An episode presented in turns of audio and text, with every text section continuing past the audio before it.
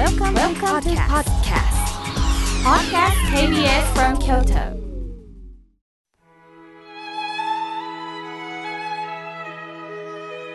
改めまして僧侶の河村明慶です10月もいよいよ終わりですね早いものです今日の法話のテーマは気持ちを寝かせるについてお話しいたします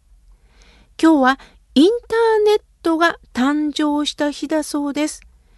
インターネットの歴史は1960年代のパケット通信の研究から始まったことだそうです。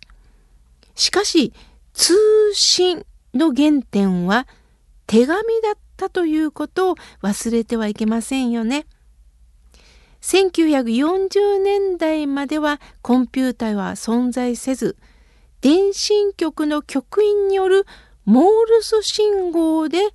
遠隔地にメッセージが転送される方法が、まあ、主だったそうです。その後インターネットを支える基本技術の一つである初期のパケット通信の研究が始められたのは1960年代から始まったということなんですね。1990年代半ば以降インターネットは文化や商業に大きな影響を与えています。電子メールによるほぼ即時に通信できるということはもうこれ画期的なことになりましたね。私事なんですが河村明慶の日替わり法話というのを今毎日更新してるんですがネット更新して20年になります。初めの頃はまだブログというのはね普及していなかったんです。一番最初のきっかけは友人がホームページを立ち上げてくれその中の枠に一行のみ仏教の言葉を発信していたんですね。読者はその友人のみです。友人から電話がかかりましてね難しすぎて何書いてるかわからんのやけどと言ってくれたんです。どうしたら仏教がわかりやすく伝わっていくのか毎日毎日苦労しながら伝えていったものです。それからブログというのが普及し書き込む枠も広がり河村明家の日替わり法話は現在に至っております。また覗いてみてください。改めてインターネットは世界中のコンピューターなどの情報機器を接続するネットワークです。今では皆さんにとって生活の一部ともなっていますよね。特にこのコロナ禍から人との接触が避けられるとさらにインターネットを活用する人が増えました。家庭や学校、職場、携帯電話会社と契約することで携帯電話回線を通じてインターネットを利用してさまざまな人とプライベートで交流を深めることもできますよね。しかし通信できる一方でインターネットによって事件も発生しています。中には悪意を持って攻撃をする人お金を稼ごうとしたり不正請求してくれる人インターネットを通じてウイルスを送りつけたり政府機関や企業のサーバーやシステムに不正アクセスを行ったりする人もいます。ネット中傷も横行し人間の心に深い傷や苦しみを与える作用があることも知らなければならないんです。つまりインターネットも使い方なんだなと思います。今 SNS で自己 PR をする方も増えてきましたね。自分の PR したことが評価されたら嬉しいです。しかし逆もあります。すると精神的に傷ついてしまうこともあるでしょう。私事なんですがある新聞社で「明日へのヒント」というコーナーを持たせていただき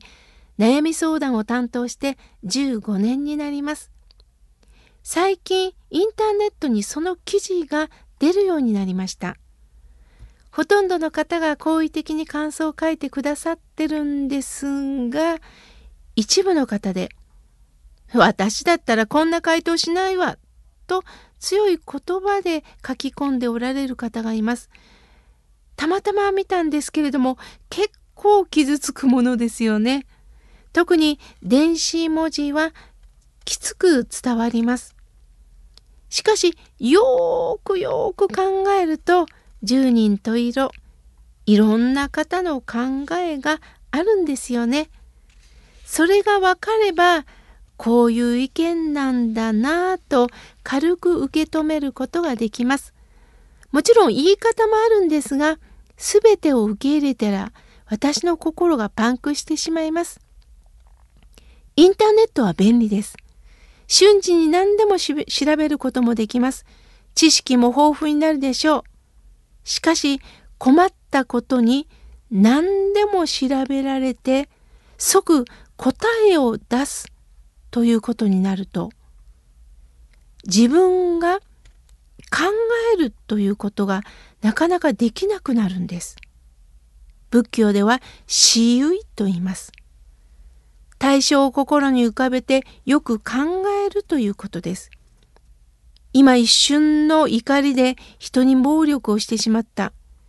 一瞬のことで判断を間違ってしまったという事件ありますよね。人間はカッとなると何をするか分かりません。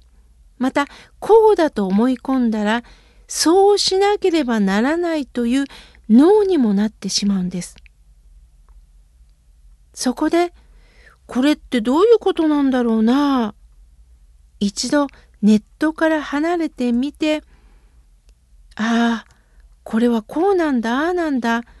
景色を見ながらもう一度自分の心に問いそしてゆったりした気持ちに戻っていく時間は大切なんです。私が求めてることはこういうことなんだろうかな自分の胸に聞いてみるこの時間って大切なんですよ。つまり寝かせるということです。渋柿はまず干してそして寝かせることで甘くなっていきますよね。この人間もやはり朝起きてお天気であればお日様に当たるということはこれとっても大切なんですって。またお日様の光が脳にポッと伝わってそして自力自律神経も整うそうですよ。そして気持ちもリセットして今日一日ぼちぼちやってみようかな。そして嫌なことがあったり苦しいことがあったらすぐ答えを出さずにこのことはちょっと寝かせてみよう。そして時間をかけて考えてみよう。今すぐに決めなければいけないこともあると思います。しかしこれはちょっと時間をかけなければいけないなと思うことは寝かせていく。すると徐々に気持ちが変わってきます。その移り変わりを皆さん楽しんでみませんか？冒頭でお話ししたようにインターネットの原点は手紙です。この秋、あえて手書きの手紙を書いてみるのもいいですよね。書きながら何かを思い出したりするかもしれません。なんだか心がモヤモヤするな、なんか落ち着かないな、情報をどんどん入手して答えだけを探すんではなくって、そういう時は一度ネットから離れ、そして自分の気持ちと向き合う時間をぜひ持ってください。今日は気持ちを寝かせるについてお話しいたしました。